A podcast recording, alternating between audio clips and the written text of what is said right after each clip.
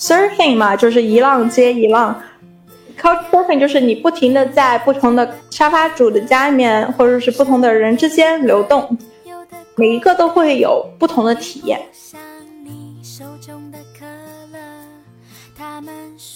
我当时呃很想很想体验沙发旅行的一个因素，就是我知道我以后可能就会少一些这样的机会了。就会习惯了一些东西的话呢，就会很难去改变。觉得就是趁年轻的时候，真的是多 浪一下。我其实不大喜欢旅游这个词，我觉得啊，我的每一段旅行，我觉得会把它喜欢把它看作一段短暂的生活。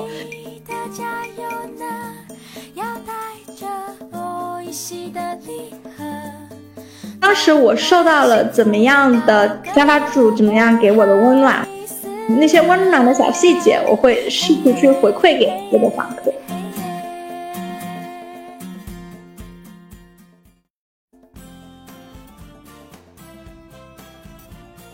你住过陌生人的家吗？你愿意把自己的私密空间开放给素不相识的人吗？如果你够幸运。能在旅行目的地联系到一个愿意腾出自家的某个小角落，免费招待你的当地人，那你不光省了住宿费，还会收获一个好朋友。因为房主要是心情好，说不定还会带你下馆子、游览名胜古迹，成为你在当地的最佳向导。这就是所谓的 Couch Surfing 沙发旅行。今天做客节目的 Vera 同学就是这种旅行方式的积极实践者，或者我们可以说他是一个资深沙发客。所以 Vera 都去过哪些国家呢？我去过的国家就是欧洲啊、东南亚，啊，或者说是除了南极洲之外，每个州都去过一 一点点。所以你是在很多个城市都体验过 Couch Surfing。对的，我大概在呃泰国清迈、曼谷、马来西亚吉隆坡、加拿大 Edmonton、Calgary，还有中国北京，我都有体体验过。哇，好多啊！哎，所以是有一个网站连接世界各地的沙发客和沙发主吗？对，那就是 Couch Surfing，嗯，没有在打广告。那我很好奇啊，你每次选沙发主的时候，你都会考虑哪些因素呢？嗯，是这样子的，呃，一般来说，你会先提交自己的行程，然后你可以去呃联系那里的 host，也会有 host 来 reach out，就是他们主动来联系你，呃，就是我是两种都有过。呃，对于我自己主动选择的 host 的话，我一般会看一下有没有爱好重叠的。如果没有的话，那其实会比较容易尴尬。我也不是特别外向的人，所以嗯，还是会要找一些能聊得来的。然后出于安全考虑的话呢，至少会选有呃两三个评价，或者是甚至说有人 vouch for 的。那你有遇到过照片吗？嗯，还好吧，就是也没有，因为这个并不是冲着颜值去 找 host，比如说是老爷爷啊之类的那些，他们也没有必要 要照片。那你会怎么写你自己的自我介绍呢？让自己显得人畜无害？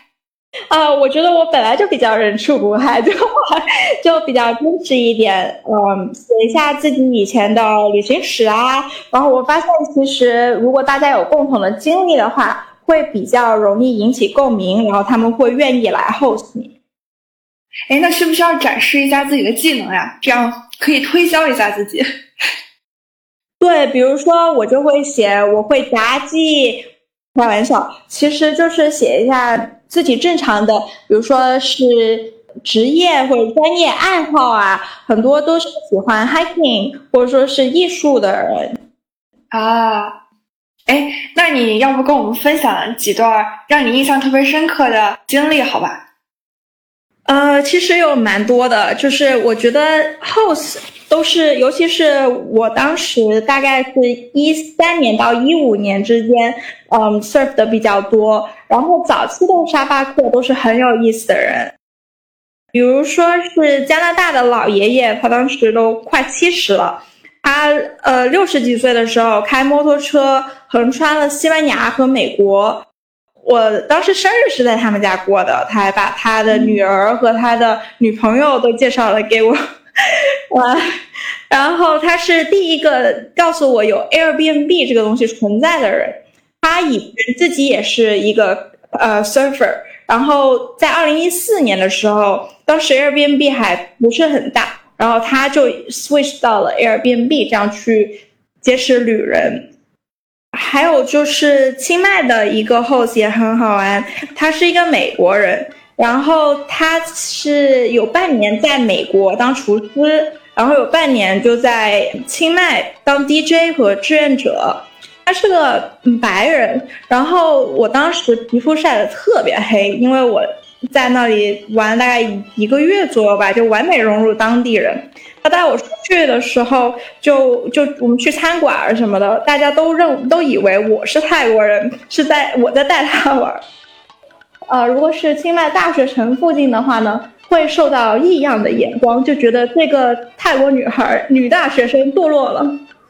呃，然后就是去吃饭啊什么的，大家都是跟我讲泰语。然后最后都是他在用泰语点餐这样，然后会给我介绍就是呃物廉价美的小吃摊儿，还有马杀鸡，然后我们一起去路边的马杀鸡观察路人。这个房主还挺斜杠的，既是厨师又是 DJ。嗯，还还蛮多这样的人的。加拿大的另一个 host，嗯，他是一个摄影师，他就是过得非常 free。就比如说是他，呃，他会提供给人家的摄影服务，就是旅拍，你可以带他去拍照，你只要给他包机票和住宿，你去哪儿他都可以陪你一起去拍。哇，这这职业不错。对，他也是第一个介绍给我 Burning Man 的人，当时也是二零一三一四的时候，就是这些都是很新的概念，对于我来说。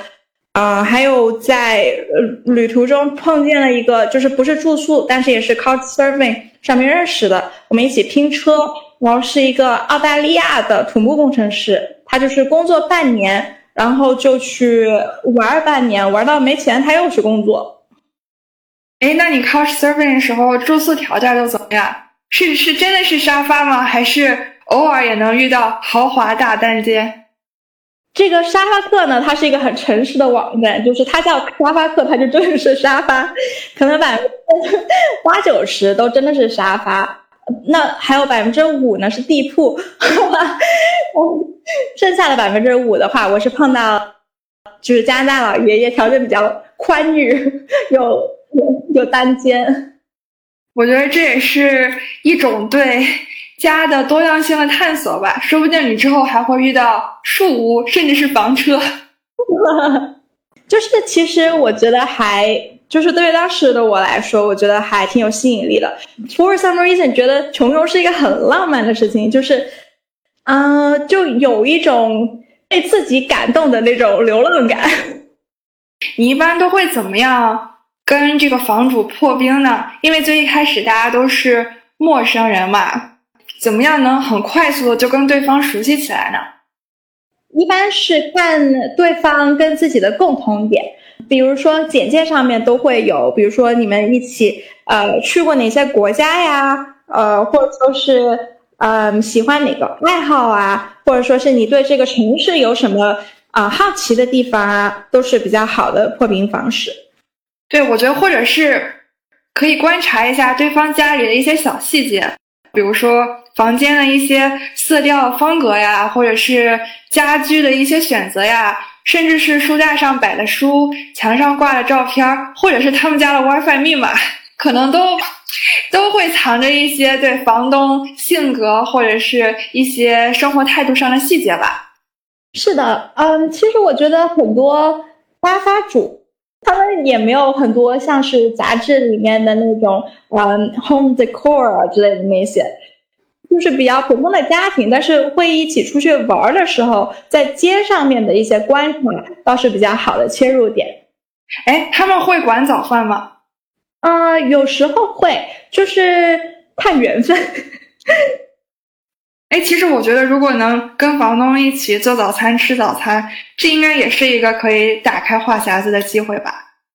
是的，但是就是我自己的话，我们好像都是在外面吃，这样就去一些逛一下当地的小吃摊儿啊什么的。呃，是这样子的，就是如果 host 本身也是常住这里的话，他们一般都会倾向于自己做。如果说是他们像是有半年在这个地方，有半年在另一个地方的话，那样可能我们都算是半旅客的状态。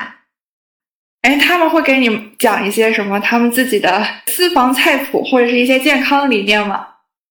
嗯，他们会给我讲一些当地的风俗。我之前跟你讲的，就是异样的眼光，他不提我都没有发现，但是他告诉我就是有。很多的呃白人大叔啊什么的会喜欢去清迈，呃有有一些比较神奇的服务的地方，提到了之后我就会注意到，然后就会有一些很很奇怪的知识增加的感觉。对，这都是当地人才知道的事情啊，是这样子的。也有非常非常心大的 host，就是其中一个北京 host，当时他都不在家，然后他去参加音乐节去了，然后直接就把家留给我了，钥匙就藏在门口的垫子下面，就是那种感觉。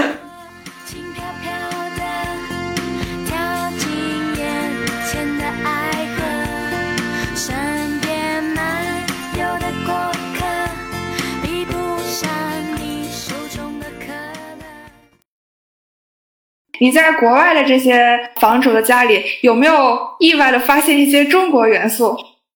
嗯，有时候会有哎，就是一些小元素，比如说是呃，会见到筷子啊什么之类的。就是你去之前，他们已经在用筷子了吗？就是会见到他们家有筷子这样，因为嗯，我留意到是因为我也带去了，就是中国的那种呃比较特别的筷子，也有可能是之前的那个中国的这个 surfer 留下的。对，就是这种礼物还挺 popular 的，就是带有自己呃国家民族元素一点的东西。那有没有房主了是那种人生阅历特别丰富的？我觉得他们的人生阅历都挺丰富的。最重要的就是，我觉得他们对人生的态度都比较看得开，就没有就是一种紧绷焦虑感，就是在这些人身上面完全都不存在。就觉得他们就是非常放松的，就是随遇而安的人。那你离开之后会和他们保持长久联系吗？啊，有一些会的，就甚至有一个是关系比较好的，甚至我们会后来有 Skype，然后他也会写邮件啊什么的。呃，比如说会告诉我，嗯，我们经常买芒果糯米饭的那个阿姨啊，还问起我为什么说我不见了。我太喜欢那个芒果糯米饭了，然后他非常苦涩的的说，阿姨都没有提起他，只是在说为什么那个女孩经常吃芒果糯米饭的女孩不见了。你这个房主已经吃醋了。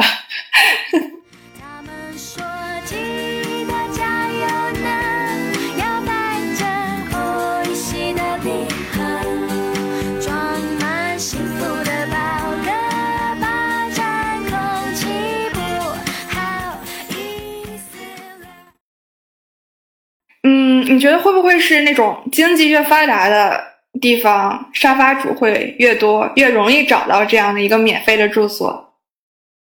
嗯，我感觉是大城市会比较多。对，就是不一定是在发达国家吧，就是就是发展中国家的大城市的话，也会有比较多，小城市的话就会少一点。据你观察，你觉得沙发主中什么样的人比较多呢？从年龄啊，或者是职业啊来讲，我觉得他们非常非常 diverse 吧，就是什么职业都有。但是因为我自己是理工科的关系，我接触的大多数都是理工科的，连连老爷爷都是 electrical engineer，倒没有说是某一个职业特别多，就是呃大家都很热爱生活，然后也很喜欢到处乱跑。但是也有内向的人，就不一定全部都是很外向、很会聊，比如说是数学 PhD 啊这样子。啊，哎，会不会他们本身就是独居者，所以其实挺渴望这种嗯结识新朋友的机会啊？不一定哎，就是我路过的就有挺多不是独居者的啊，有些是有合租的人，再比如说是老爷爷他自己也有女儿，也有女朋友这样子，他们只是比较喜欢去认识一些 like-minded 的，就是。比较相似的人，那你有问过他们为什么做沙发主吗？因为想学中文。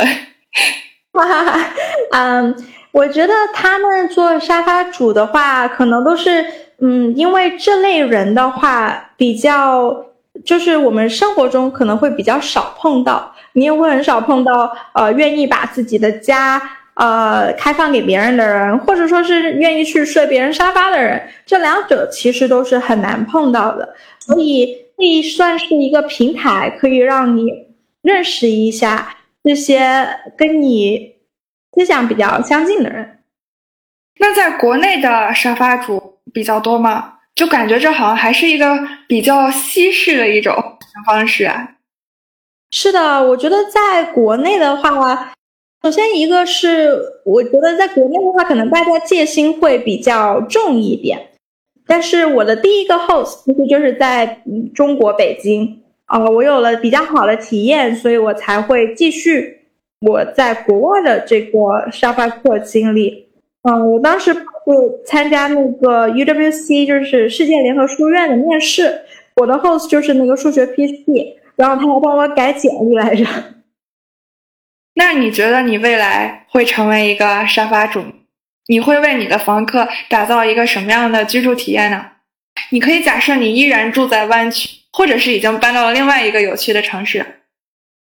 啊，我觉得会不会成为 host 呢？这个我可能会比较比较挑房客，就是这个房客会有比较吸引我的地方的话，我我是很乐意 host 的。然后体验的话，我觉得就是。当时我受到了怎么样的沙发主怎么样给我的温暖，那些温暖的小细节，我会试图去回馈给这个房客。哎，这有一点那个 pay it forward 的感觉，就是让这种善意不断的传递下去。我觉得这个还挺有意义的。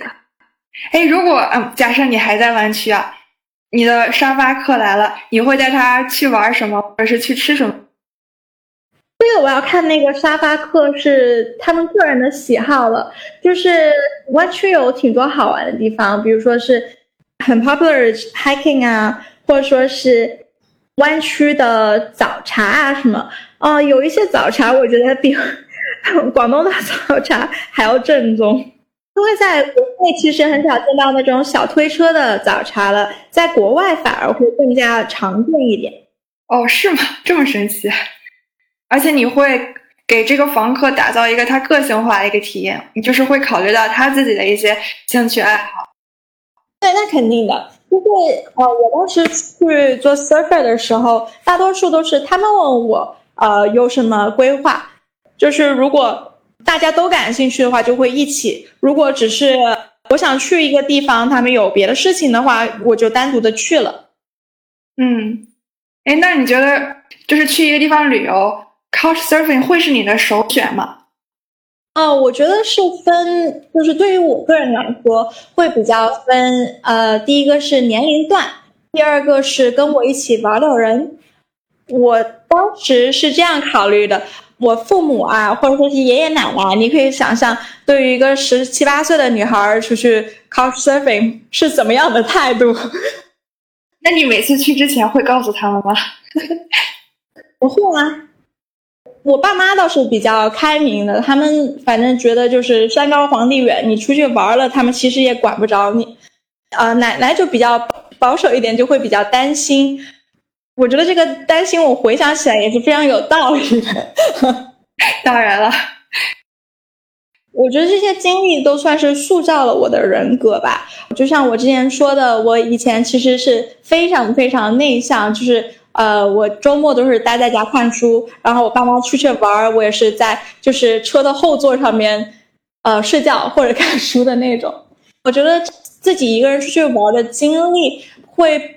被迫的让你会跟别的人有更多的交互，然后会接触到各种不一样的 lifestyle，就不会觉得传统定义上的成功才是唯一的一种成功。嗯，就是这也是一个让你接触到平时不太可能会深度接触的一些人的一个机会，同时你也可以观察到不同个体他们千姿百态的生活态度。是这样的，而且还有一个点就是。如果你在日常生活认识的人，其实这个是很慢热的一个过程，你不会说是第一天遇到了这个人，你好嗨，第二天就跟他聊人生，不会的。但是你反而在沙发客这种，你只会见呃很短一段时间情况下面，你们反而容易更加去聊一些比较深入一点的话题，就是会分享自己的人生观，或者是会讨论一下。自己觉得很有意思的话题，这样就没有什么被 judge 的那种感觉。反正我之后就走了。对的。哎，其实我觉得 couch surfing 这个词本身也挺有意思的。你觉得你是怎么理解这个词里面 surf 的这个部分的？嗯，我觉得 couch surfing 是一个非常有惯性的一个事情。surfing 嘛，就是一浪接一浪。Couchsurfing 就是你不停的在不同的沙发主的家里面，或者是不同的人之间流动，然后你去呃每一个都会有不同的体验。嗯，对，而且本身这个过程其实是有点忐忑，也有点刺激，但是又充满惊喜的过程，所以和冲浪其实还蛮像的。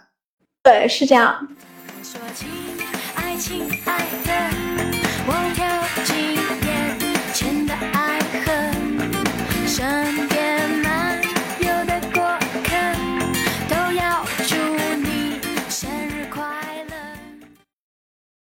其实 Vera 同学还在很多个国家都实习过，我们让 Vera 来说一说他都在哪里实习过吧。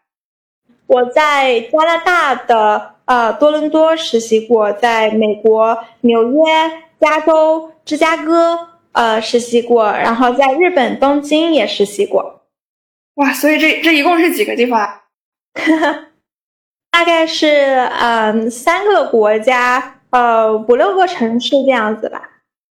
哎，那东京那边的互联网公司会和美国这边文化上有很大的差异吗？会，会有非常大的差异。就是 culture shock 还蛮严重的。我觉得我 culture shock 最严重的两次，一次是在东京，一次是在芝加哥。在日本的时候，我在 Microsoft 实习。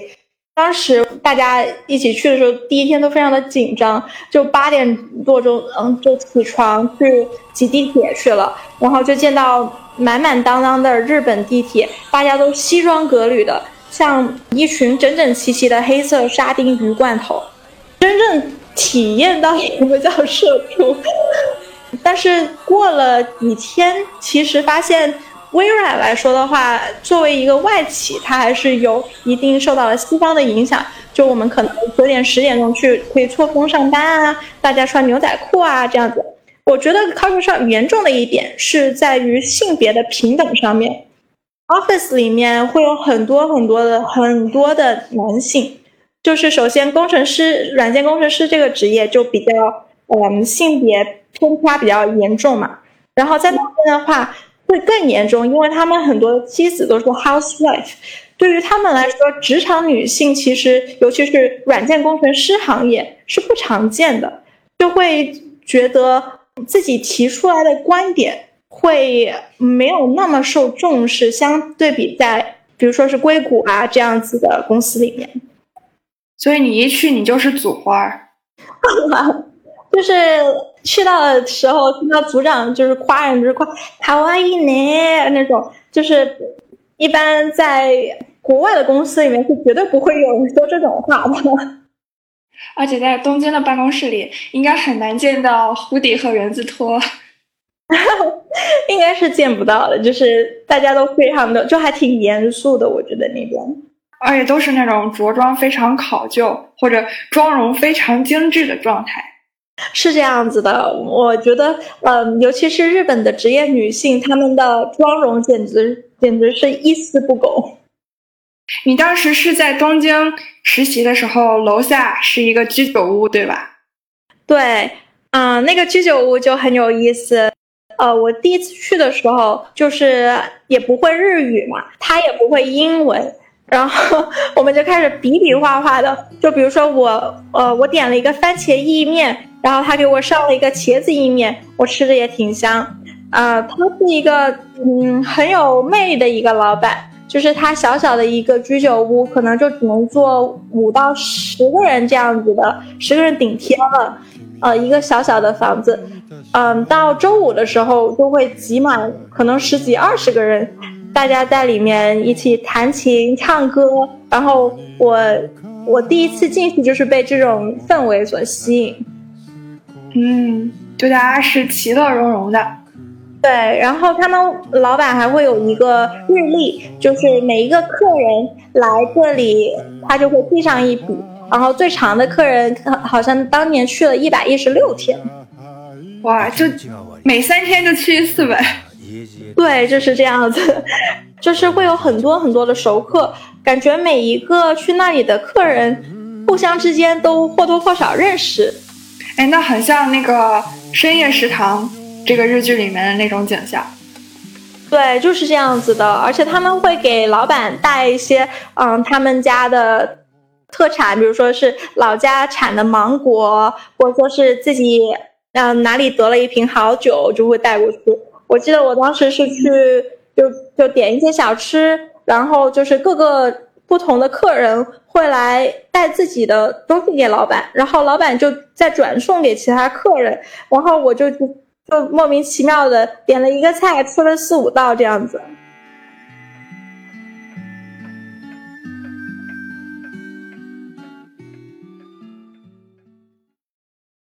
听说东京还是全世界最适合一个人吃饭的地方，是这样的吗？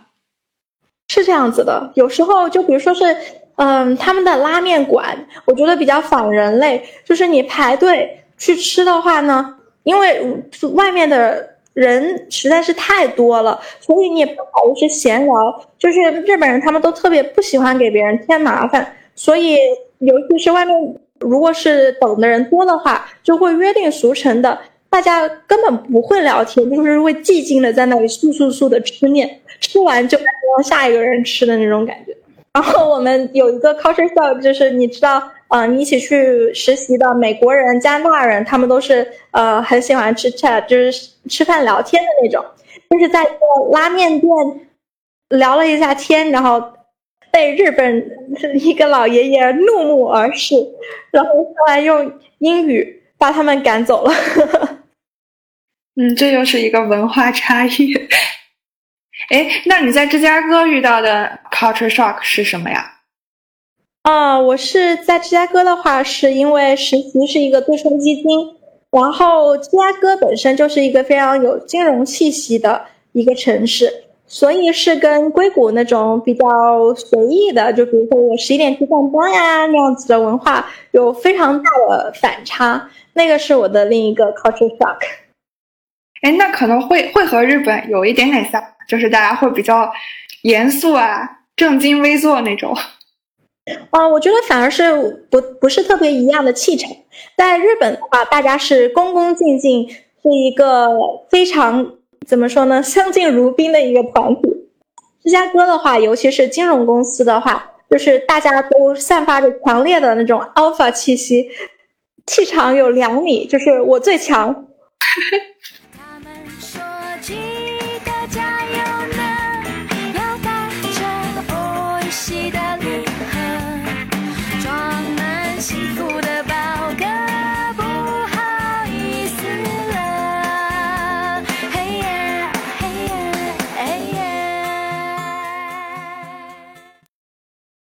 那你觉得 Couch Surfing 和到不同的国家实习，是不是都是一种更能快速融入到当地生活的一种旅行方式吧？呃，我其实呃不大喜欢“旅游”这个词，我觉得呃我的每一段旅行，我觉得就把它喜欢把它看作一段短暂的生活。就比如说是实习的话，会在当地买买菜，自己做做饭之类的，这些是旅游的时候。不可能会发生的事情，而且会可以有一种慢生活的感觉。就比如说是实习的时候，可以去一些不那么 popular 的小岛啊之类的看一下，然后会体验到他们那里的嗯乡村生活，其实还蛮有意思的，就是平时不会太接触到的东西。对，感觉这样也是能在感受这整个城市的一个脉搏。哎，那你去年在家会不会觉得很憋得慌？哎呀，太憋了，真的太憋了。哎，那你下一个最想去的目的地是哪里啊？哦，我想去的地方好多啊。呃，我最想去的地方一个是南美，一个是非洲。啊，南美的话，就是我觉得他们的人都非常有吸引力，他们很有活力，就是一个你到熟到那里都觉得。看街上的人都会开心起来的一个地方。非洲我还没有好好的玩过，我我很想去看动物大迁徙，然后嗯，拍一下野生动物这样。那祝你去非洲的时候遇到了沙发主是一个部落王子，那你一定会是非常有意思的。我还有一个比较开脑洞的问题啊。你觉得你看过的这些电视剧和电影里，哪一个主人公最有可能成为一个沙发主，或者是你最想住进谁的家里？嗯，我想想啊，这个问题问的好，可以选白宫吗？也不错啊，我我想了一想，啊，比较有特色的，可能不大好住到的，可能就是白宫了，别的都都好办。那希望拜登开开设一下这样的 service，祝大家撸撸狗。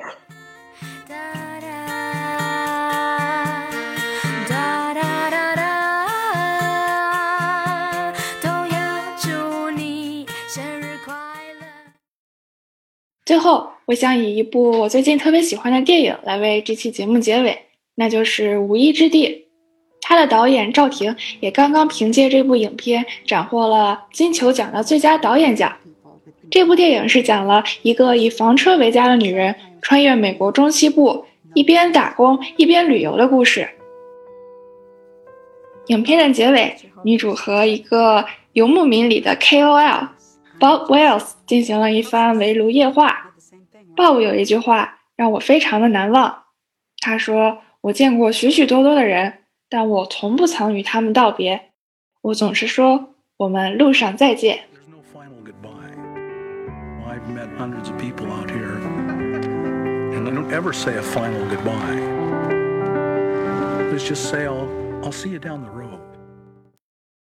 是这样的，我觉得这个嗯非常有感触的，就是呃很多人。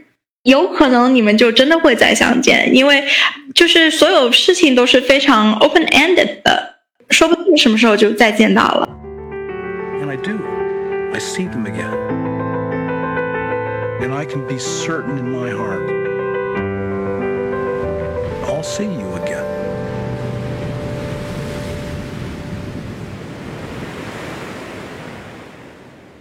那 Vera 最后还有没有特别想跟我们分享，或者是想跟我们的听众朋友们说的呢？就是勇于去尝试吧，尤其是当你年轻的时候。嗯，对于我来说，沙发旅行我比较多的时候，还是我大概十八到二十岁的那个区间。等到老了之后。呃，其实就不那么有这个机会去再做这些比较呃，在别人眼中可能比较疯狂一点的事情了。你一个人去旅行的时候，你可以非常嗯随意的，你选自己想玩的、想住的。但是如果当你以后呃会有更多的旅伴啊之类的，就会要考虑到大家的心情，嗯，会有更多的顾虑。太年轻，赶快再多浪一会儿。由俭入奢易，由奢入俭难。我我当时呃很想很想体验沙发旅行的一个因素，就是我知道我以后可能就会少一些这样的机会了，就会习惯了一些东西的话呢，就会很难去改变。觉得就是趁年轻的时候多真的是多 望一下。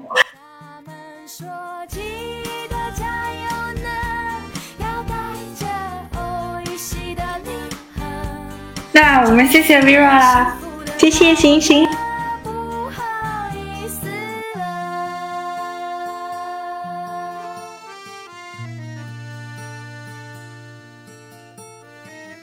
我先唱一首歌啊，